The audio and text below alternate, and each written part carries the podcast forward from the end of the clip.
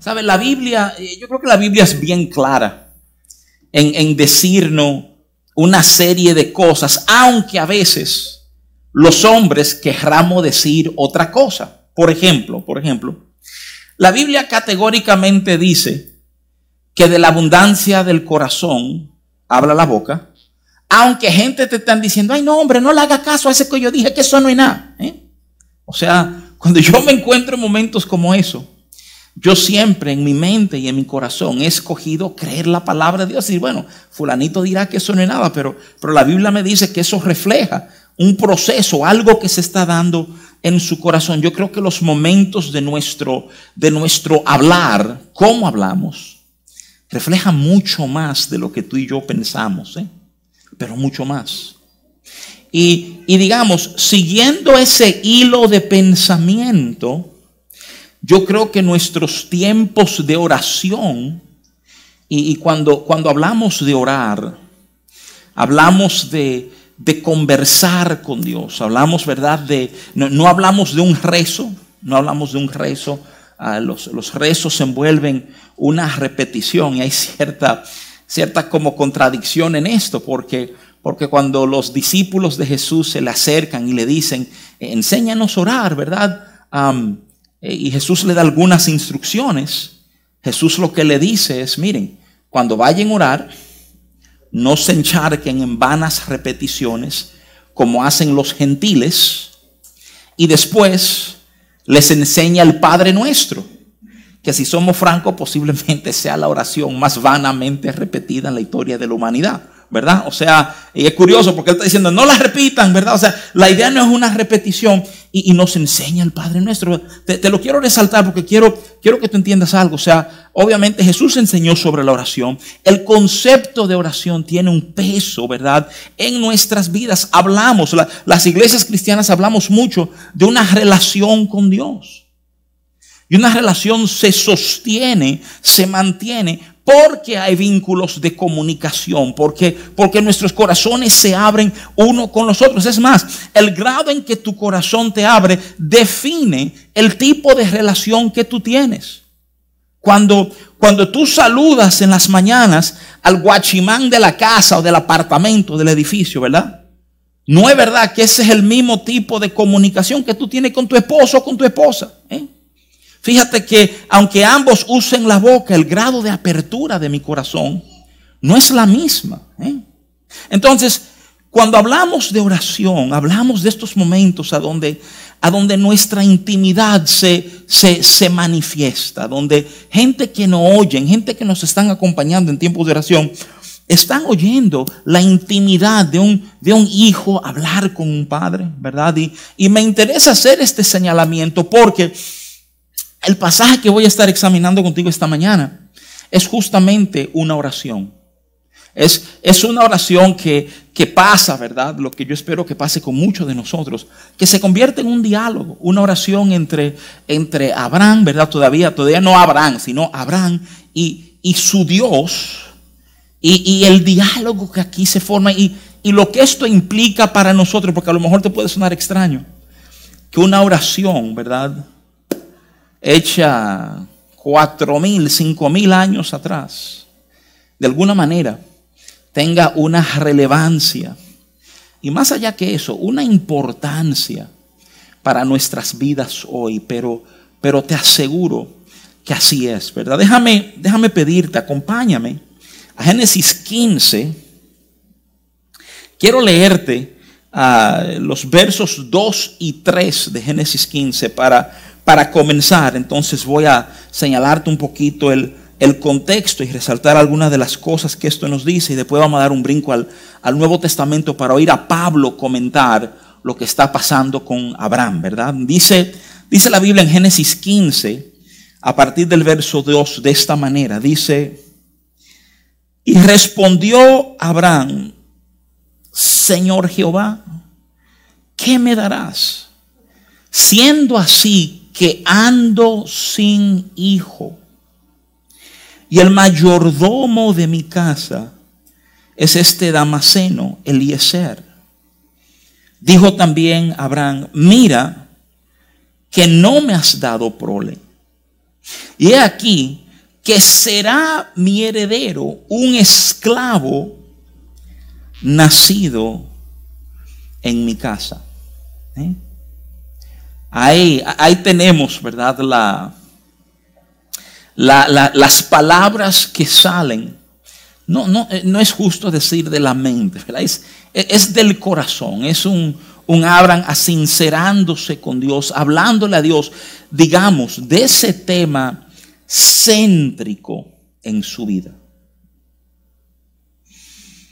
Qué importante es, es entender el a dónde Él se encuentra ahora. Tú ves, si, si tú coges tu Biblia, la gran mayoría de los estudiosos inclusive llaman, se, tilda primitiva o historia primitiva la Biblia hasta Génesis capítulo 11.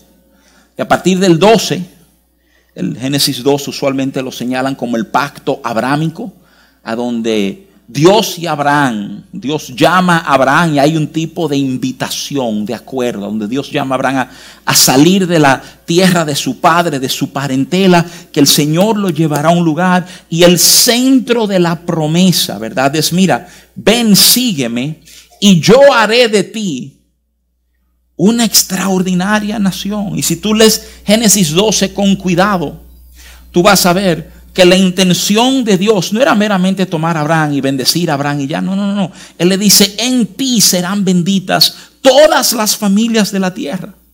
Era, era una invitación a venir a ser un instrumento mío, a que este mundo, que todas las familias de esta tierra me conozcan a través de lo que yo voy a hacer contigo y de tu descendencia. Ese, ese fue el corazón de Dios. Y digo esto porque hay alguna gente como que media, media ofendida. Dicen, ¿verdad? No, pero, pero Dios tiene un pueblo, Él tiene una gente, como si esa gente valiera y más nadie importara, ¿verdad? O sea, y la realidad del caso es cuando tú te detienes, examinar hasta el llamado de Dios, tú te das cuenta que el corazón del Padre siempre ha sido bendecir a todos, que en ti todas las familias de la tierra sean benditas, ¿verdad? Entonces, de una manera fascinante, te enseña el corazón de Dios, te enseña cómo Dios siempre quiso darse a conocer.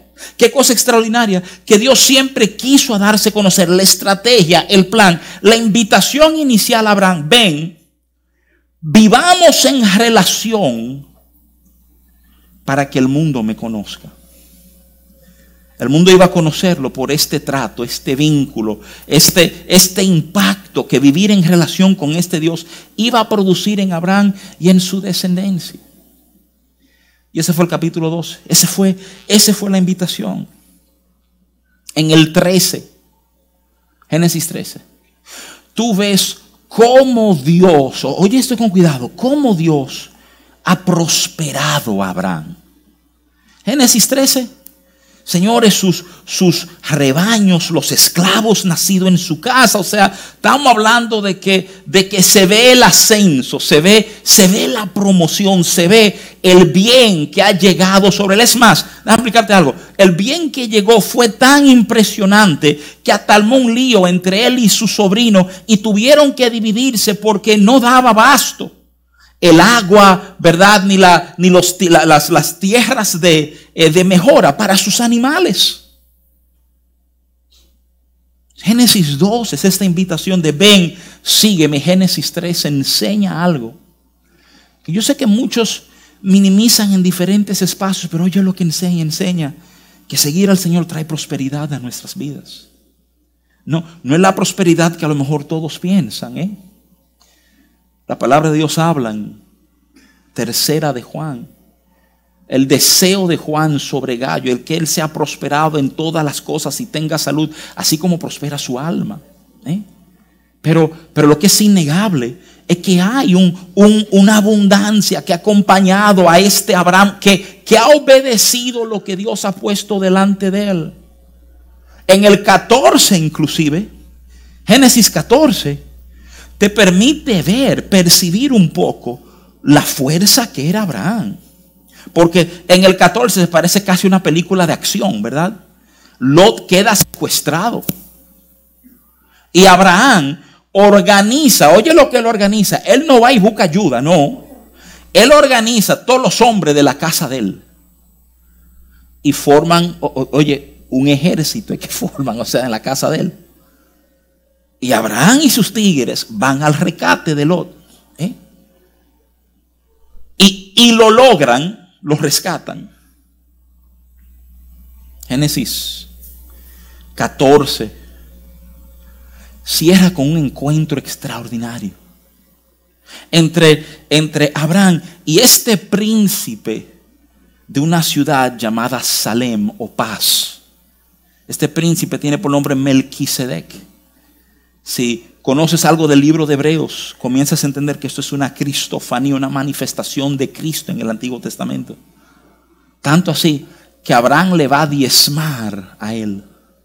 Hay, un encuentro con él, algo, mira qué cosa, o sea, dentro de, su crecer, dentro de su fuerza, sigue habiendo esta, conexión con Dios, este, este no soltar a Dios. Y es ahí entonces a donde Génesis 15 nos llega, nos llega justo después de este encuentro con Melquisedec. Y vemos que arranca con esta, esta conversación, esta oración. Déjame, déjame resaltarte dos cosas. Estos dos versos a donde Abraham le señala a Dios, no tengo hijo, ¿eh? mi heredero será un esclavo. Mira, lo primero es, te ayuda a entender el peso que tenía este asunto de, de mi hijo, de mi descendiente. ¿eh? Y esto es importante que tú y yo lo vayamos abrazando en todos los órdenes. Porque, porque ciertamente Dios es un Dios generacional. El, el corazón del Padre es revelar entre relaciones de padre y de hijo su bondad. El plan de Dios es hacer, ¿verdad? Y lo he ido ilustrado de esta manera, de manera impresionante por mucho tiempo, ¿verdad? Que si Dios hace o escribe el capítulo 1 con tu vida, la idea es que la vida de tus hijos sea el capítulo 2 del trato de su fidelidad con tu familia. No hacer el uno contigo y luego tener que hacer el uno otra vez con tu muchacho y el uno otra vez con tu nieto. No, que esto corra y, y tú ves el peso. Uno dirá, pero Abraham, tú tienes lo que tú estás buscando y lo que tú necesitas.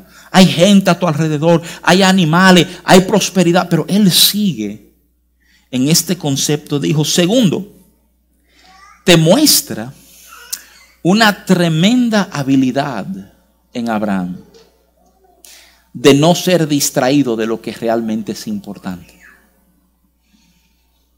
Quiero que consideres eso por un momentito. Algunos de nosotros nos distraemos fácilmente.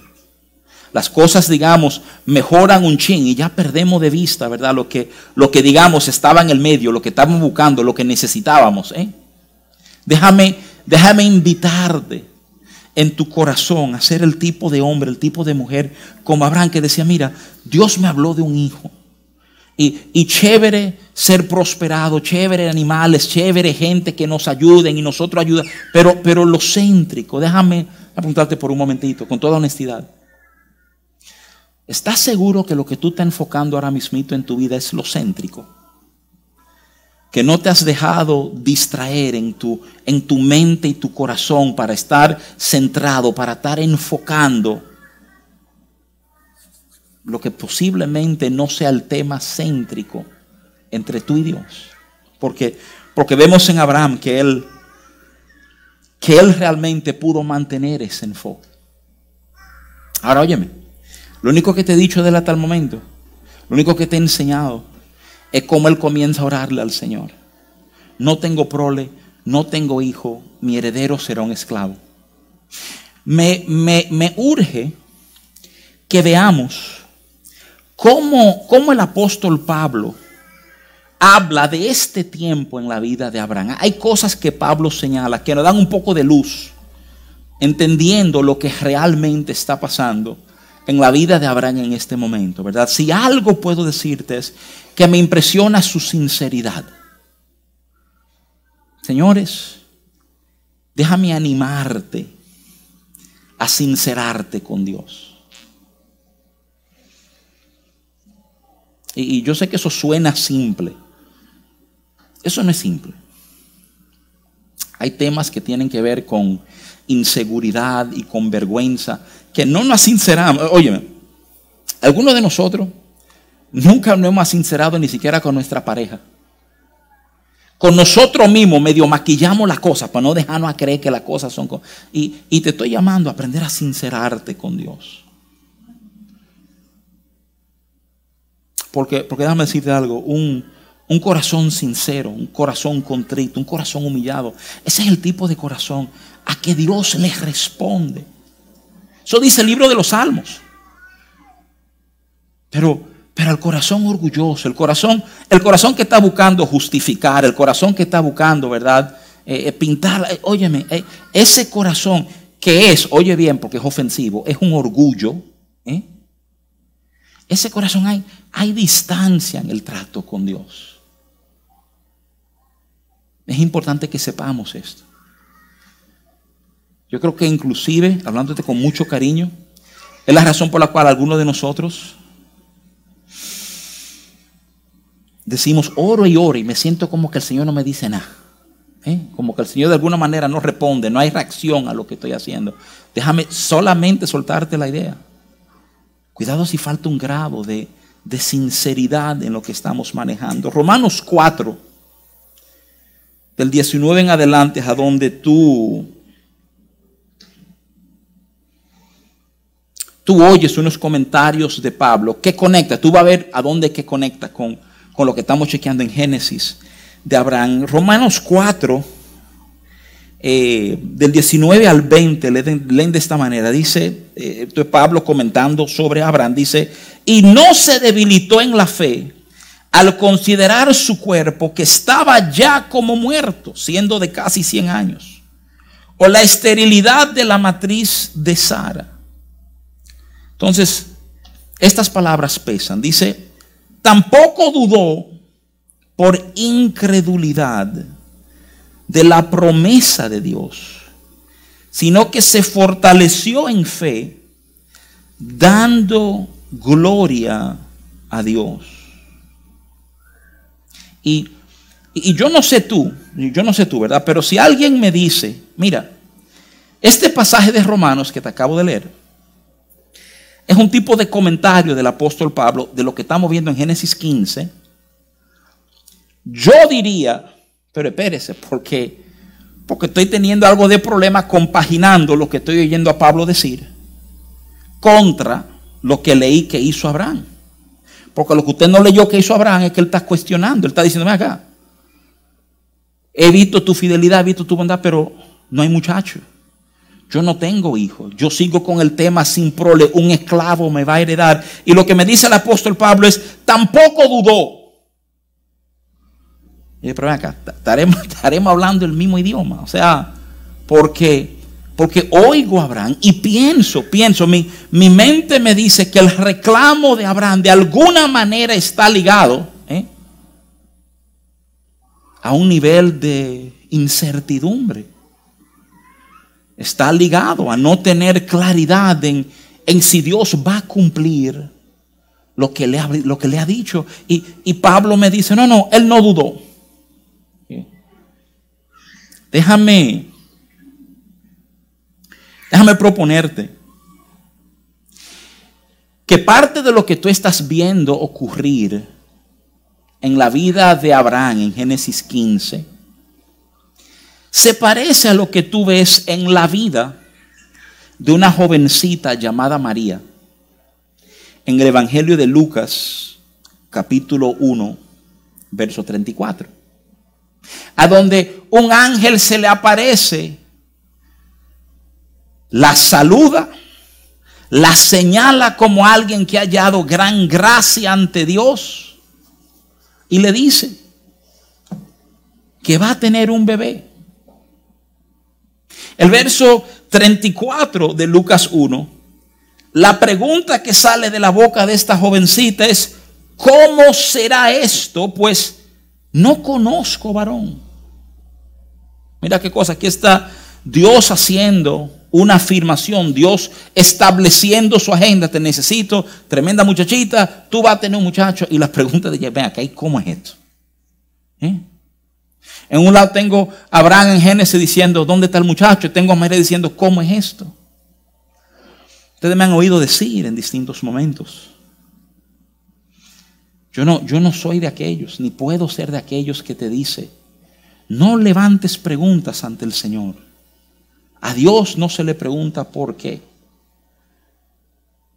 Vamos a decir algo. Yo estoy viendo a Abraham, yo estoy viendo a María. Y están, levantando preguntas. ¿sí? Lo más extraordinario es esto, considéralo por un momentito. En ninguno de los dos casos, ni con Abraham ni con María, hay una respuesta de frustración o de ira o de incomodidad de parte de Dios. Yo creo que es un detalle extraordinario dentro de las narrativas, dentro de ambas. Dios no se para. Ustedes son gente de poca fe. Abraham, y yo no te había dicho allá atrás que te iba a dar mucha. Aquietate, mucha. No, no, no, no, no. Esa no es la forma en que Dios trata con ellos. Yo les he dicho en múltiples ocasiones que vivo en el convencimiento de que nosotros tenemos que aprender a poner la cosa en su debido lugar. ¿eh? El, el, dolor, el dolor, si tú no sabes cómo manejar tu dolor, el dolor te va a envenenar a ti. Tú tienes que aprender a tomar tu dolor y traérselo al Señor. Se le trae al Señor, se le entrega al Señor. Tus preguntas sobre Dios. Tú tienes que aprender hacer preguntas al Señor. Ahora, por favor, aguántame paciencia por un segundito para explicarte algo, ¿verdad? Hay preguntas y hay preguntas. ¿eh? Y aunque dijo un disparate, no son la misma cosa. Hay, hay preguntas genuinas que salen de nuestros corazones. Que déjame decirte algo, esas preguntas genuinas, será ese Señor, ¿y cómo va a ser eso? Si yo no conozco varón, o sea, esas preguntas nuestras nunca van a ofender a Dios. Ahora, óyeme bien, hay preguntas, hay otras preguntas, hay, hay preguntas que se hacen, digo esto respetuosamente porque somos necios. Hay preguntas que hacemos porque muchos de nosotros nos encanta oír el sonido de nuestra propia voz. Hay preguntas que no van a hallar respuesta. Y no porque la pregunta no haya sido la correcta, sino porque hay algo, como te dije hace un momentito, en el corazón, hay algo en la formulación de esa pregunta que no refleja una sinceridad y una humildad, sino todo lo contrario, tan ligado a altivez y control. Y es importante que entendamos esto. Es importante que nuestra mente sea capaz de agarrar esto, que el Espíritu nos ayude a entender esta verdad, porque te voy a decir algo y de nuevo, yo sé que suena como, como imponente, pero es importante que lo entendamos.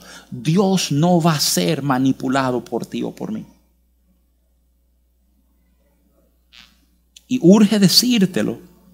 Puedes aplicarte algo sobre la manipulación. Muchas veces la manipulación comienza en nuestras preguntas.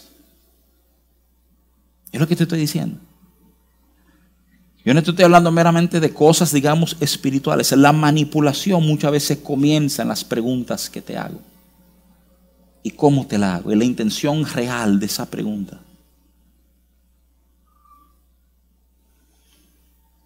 Déjame proponerte que aunque hace pregunta, Abraham cuestiona, hay algo genuino y yo quiero enseñarte el enfoque de lo que quiero hablarte hoy. Es el verso que sigue. Es el verso 5 de Génesis 15. Es como Dios responde esa inquietud céntrica de la vida de Abraham. Tú me prometiste, muchacho. He visto mucho, he visto la prosperidad, tú me has dado fuerza. Ayer me senté con Melquisedec, pero no tengo hijo no tengo heredero. Y miren cómo Dios les responde.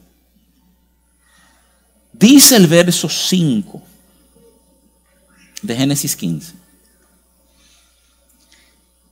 Y lo llevó fuera. Abraham, párate. Sé que estamos hablando, párate, sal hacia afuera. Y le dijo, mira ahora los cielos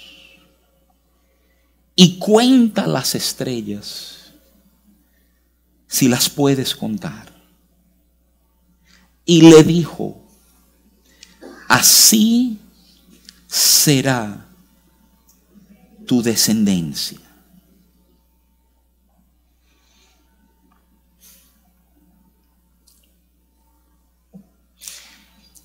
Tan importante que entendamos lo que Dios está haciendo con Abraham. Porque es un patrón en Dios.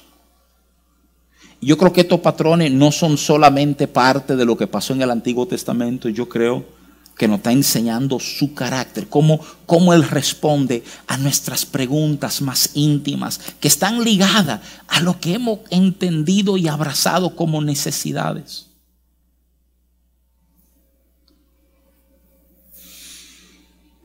No tengo muchacho todavía. Hazme el favor. Tú puedes salir afuera. Abra, mira para arriba. ¿Qué tú ves? Estrellas y muchas. Cuenta. Comienza a contarlas. Vamos a ver a dónde tú llegas. Porque así será tu descendencia. Yo, quiero que te fijes en algo.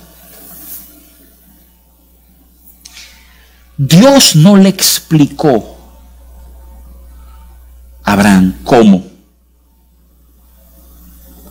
¿Cómo tú vas a tener este hijo? Porque tú eres un viejo y tu mujer es estéril.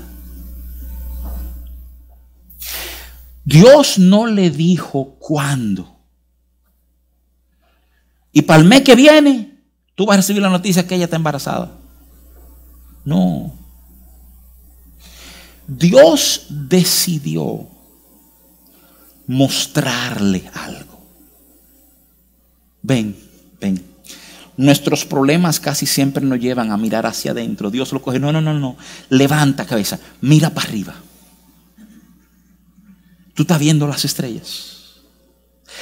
Cada vez que tú veas estas estrellas, tú vas a recordar este momento. A donde yo te estoy diciendo que esas estrellas representan lo que será tu descendencia. Dios, Dios tiene forma de respondernos. A donde se va como más alto, se va más amplio, se va más abundantemente y por arriba de lo que tú y yo estamos enfocando en un momento. El libro de Job nos enseña esto. Job levanta su voz contra el cielo, afirmando su rectitud. Y cuando por fin Dios hace una aparición, que el libro de Job es genial, ¿eh?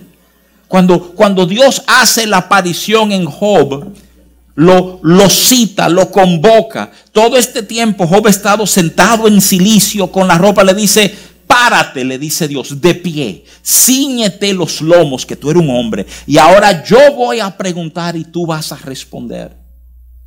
Y Dios comienza a hacerle una serie de preguntas a Job, que tengo que hacerte franco, por mucho tiempo me turbaron las preguntas de Dios a Job, porque no le di coherencia. Job está dolido porque ha perdido sus hijos. Job está dolido porque perdió sus animales. Job está dolido porque su salud está afectada. Y Dios viene y comienza a hacerle preguntas de tipo cósmicas. ¿A dónde estaba tú cuando yo fundé la tierra? Las estrellas, la que le está señalando a Abraham ahora, ¿tú, tú conoces el nombre de cada una de ellas. Y, y así lo bombardea. Preguntas que te soy franco, no es verdad que Job, oye, ni Abraham, ni tú ni yo, tenemos las respuestas para ellas. Y uno, y uno como que ve esa reacción de Dios y uno casi quiere decir, frécome, qué abusador, ¿eh? Lo arrinconó y lo bombardeó. ¿Y por qué tú harías eso? Nada de eso está conectado a lo que está pasando en la vida de Job, por Dios. de verdad creemos que no está conectado a lo que está, porque eso fue lo que me pasó a mí. Yo, yo pregunté y luché con esas preguntas por muchos años, años, porque no me hacían sentido. Hasta que entendí lo que Dios realmente estaba diciendo a Job. Job le está diciendo, eh, Dios le está diciendo a Job, tú, tú, tú crees, oye, yo fundé la tierra, conozco el nombre de las estrellas, le paso la mano al leviatán. Y tú de verdad crees que tu vida se me ha ido de la mano a mí. Tú de verdad crees que yo he perdido el control con lo que te está pasando a ti. Si soy capaz de estas grandezas,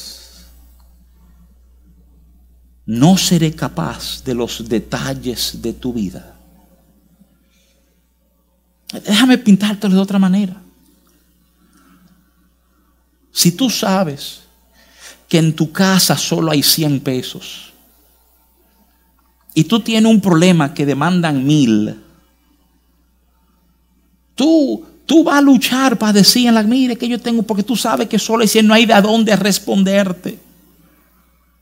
Pero si en tu casa tú sabes que hay millones y millones y millones, no podrán resolver el problemita tuyo de 100 pesos. Eso es lo que está pasando. Dios le está diciendo que yo me mueva a un nivel que si tú tomaras visión de los niveles a que yo me muevo, tú entenderías no hay problema en ayudarte, no hay problema en responderte, no hay problema en manifestar quién soy en esas circunstancias a donde tú te encuentras. Abraham le está diciendo, tú estás preocupado por ti, hijo, solo mira.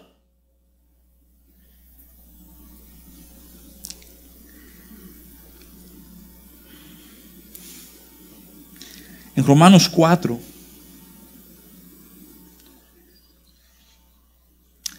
Pablo describe ese momento como, Romanos 4:21, plenamente convencido de que era también poderoso para hacer todo lo que había prometido. Tuve mirar a las estrellas, era Dios mostrar su poder sobre la vida de Abraham. Y le mira, eso que te preocupa, yo no he sido indiferente, yo no estoy ignorando lo que estamos. Ahora mira, para que tú tengas la certeza de lo que yo soy capaz, mira hacia arriba. Hay un, un teólogo de apellido Bloom, B-L-O-O-M, que escribió algo sobre este momento y quiero leértelo porque nos ayuda a entrar en el verso 6, que es a donde vamos a, ir culminando esta mañana, ¿verdad? Y, y Bloom escribe lo siguiente, él dice, nadie, ni Abraham podía entender cómo este momento cambiaría la historia. Cuando a los ojos de Dios, creerle al mismo Dios, le fue contado por justicia a un hombre. Un hombre le creyó a la promesa de Dios por encima de sus propias percepciones. Todo porque un hombre confió en el Señor y no se recostó de su propio entendimiento en aquella noche estrellada. ¿Por qué es importante este comentario? Por el verso 6 de Génesis 15. Entonces, Génesis 15, 6 te dice de esto, te dice, y creyó a Jehová y le fue contado por justicia. O sea, oye lo que está pasando. El hecho eh, es, por favor, yo espero que podamos, que el Señor nos permita transmitir esto claramente. Esta es la esencia de la vida de fe. Abraham está viendo su situación, como te dije ahorita, su edad, la esterilidad de su mujer. Dios me había hablado un momento atrás, aunque no ha prosperado, hemos visto su mano, no veo muchacho. Y, y Abraham trae esto a Dios. Él viene a Dios y le dice, no hay muchacho, es un esclavo que me va a heredar. Y la respuesta de Dios es, discúlpeme, la respuesta de Dios es, sal afuera, mira arriba. Y algo pasó en el corazón de Abraham. Él mira hacia arriba. Y su mente y su corazón se llenan de la grandeza de la promesa de Dios.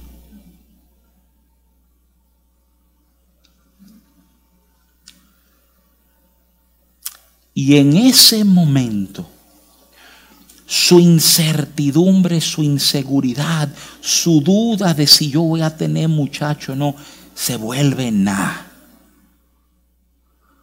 Porque Él me dijo, mira las estrellas. Qué forma extraordinaria de este Dios manejarse. Le pregunta por un muchacho y te regala el cielo. Agárrate de eso. Y cada vez que duda quiere tomar tu corazón, mira hacia arriba. Y es, señores, es la primera vez en el consejo de la Biblia que vemos un hombre poner a un lado su idea para abrazar lo que Dios le está diciendo. Y ciertamente, esta, esta idea, ¿verdad? De no, no recostarse, no depender de su propio entendimiento, tú lo vas a encontrar en el libro de Proverbios, capítulo 3, verso 5. Hay este, este llamado, esta invitación, este entender que hay una sabiduría en llevarte de lo que el Señor te está hablando y no en nuestro propio entendimiento. Tu entendimiento no es malo, es limitado. Porque tú eres limitado, porque yo soy limitado. Porque no vemos todo. Y aun viendo todo, no entendemos todo. Pero Él sí. Él sí. Y hay este, este momento maravilloso. Romanos 4:22. Así es que tú sabes que Pablo se está refiriendo a ese momento. Pablo dice, por lo cual su fe le fue contada por justicia. Las palabras son idénticas. Se atrevió a creer y esa creencia fue justicia. Voy a explicarte lo que pasó. La fe de Abraham fue un canal a través del cual Dios manifestó su gracia redentora. Fe es un corazón de convicción que se extiende a recibir la gracia inmerecida y gratis que Él nos da. De aquí en adelante, Abraham iba a andar en la seguridad de que Dios lo haría van a haber por delante todavía, van a haber momentos de dificultad antes de que llegue Isaac. Pero ya Abraham sabía que aun si en el día él podía cuestionar si Dios iba a cumplir su promesa, al bajar el sol y salir esas estrellas, él tenía de qué agarrarse. Señores, déjame cerrar diciéndote esto. Bueno, varias cositas. Uno,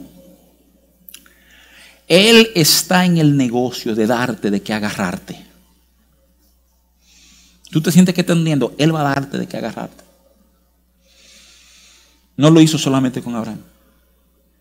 Hay ejemplos del Nuevo Testamento. Dos puedo pensar rapidito. Jairo, a donde el Señor, una mujer con flujo de sangre, queda sana y está testificando de su sanidad en el mismo momento que vienen a decirle a Jairo que su hija ha muerto. Y Jesús le dice a él, solo cree. Tú dices que crean que creen lo que esta mujer está diciendo, le está dando de qué agarrarse. En Marcos, aquel padre que vocea, creo, ayuda a mi incredulidad. La manera en que Jesús ayudó a la incredulidad de ese padre fue sanando a su hijo inmediatamente. Le, de, le dio de qué agarrarse. Déjame cerrar diciéndote esto. Yo creo que muchos de nosotros necesitamos recordatorios de fe. Yo creo que el, que el cielo se volvió eso para Abraham. Que cada vez que él veía el cielo, él sabía lo que se le había prometido. Hay, hay un desgaste en nuestras posturas de fe. Nuestra fe es corta en momentos. Y, se va, se va como consumiendo. Y, te queremos mantenernos parados ahí, agarrado de lo que Él nos ha dicho, agarrado de lo que Él ha puesto delante de nosotros, pero como que nos cansamos. Nos cansamos, la, la fe se desgasta. Estoy pensando la manera extraordinaria en que Dios obra. Eso de decirle a Abraham, mira, mira las estrellas. Cada noche esas estrellas estarían ahí. Cada día al final de, su jornada y su trabajo y su manejo van a salir estrellas y tú vas a recordar estas palabras que yo te di. Con, con, Noé le regaló el arco iris. Cada vez que tú veas ese arco iris, tú vas a saber y yo necesitamos esos recordatorios. Eso es parte del poder de una comunidad de fe. Entramos a este lugar y sí, adoramos a nuestro Dios y recibimos de nuestro Dios y somos refrescados y renovados en nuestra fe y en nuestra esperanza. Contrario al mundo, a donde se nos monta un desgaste y se incrementa nuestra ansiedad y nuestra presión y las tensiones que hay sobre nosotros. Venir aquí, venir y estar delante de tu Padre y decir, te necesito. Quita el polvo de mis pies. Y ayúdame a recordar lo que tú prometiste. Ayúdame a recordar lo que tú hablaste. Tenemos su palabra. Su palabra es el recordatorio continuo de lo que Él ha hablado a nuestra vida. Tu fe viene por el oír y el oír las palabras de Cristo. El saber lo que Él te ha dicho. Considera a Abraham. Pudo poner a un lado sus propias quejas y entendimiento abrazar lo que Dios le señaló. Y esto, dice Pablo, lo sostuvo. Otra de las descripciones que da Pablo en Romanos 4, y te invito a leerlo, saca un tiempo esta semana, lee Romanos 4. O sea, los detalles hermosos que, que, Pablo resalta de Abraham es como él creyó esperanza contra esperanza. Te da esta idea de que nuestra esperanza está enfrentando cosas distintas. Te ayuda a pensar que se desgasta. Quiero decirte hoy que Dios renueva nuestra esperanza y nuestra fe.